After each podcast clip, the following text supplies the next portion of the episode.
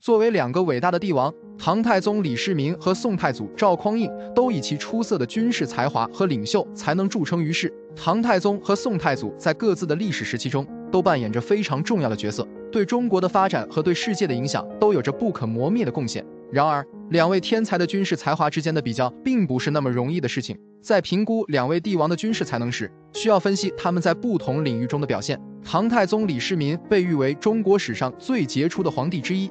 他出生于公元五百九十八年，是李渊的第二个儿子。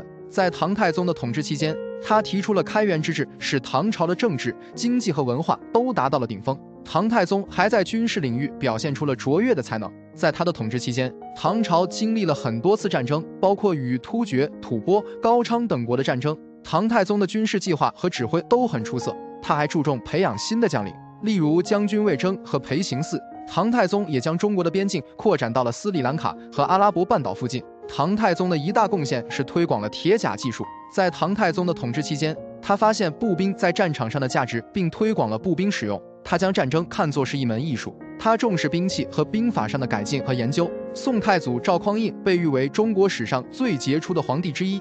他于公元九百二十七年出生于河南，后成为五代十国时期北汉的士兵。赵匡胤在五代时期的经历。让他具备了优秀的军事才能。在他成为宋朝的皇帝后，他结合了中原和北方的军事经验，成功的打败了北方的辽国，并将宋朝的疆域推广到了永嘉、安南和西宁等地区。赵匡胤的军事才能表现在他的战略和战术方面。他创新的使用了散兵线和火器，并建立了官军的精兵和湘军的轻骑，使宋朝的军队成为更灵活、更强大的部队。唐太宗李世民和宋太祖赵匡胤都是非常杰出的军事家。两位皇帝在其领导的时代都推出了许多的改革，将中国的文化和经济带入繁荣。在军事方面，唐太宗的成就来自于他的创新和实际经验，而赵匡胤的军事才能则来自于他在战争中的经验和对新技术的掌握。唐太宗善于在战争中掌握战局，实现自己的战略目标；赵匡胤则是一个出色的军事家。在管理整个军队和发现战场上的机会方面都表现得极为出色。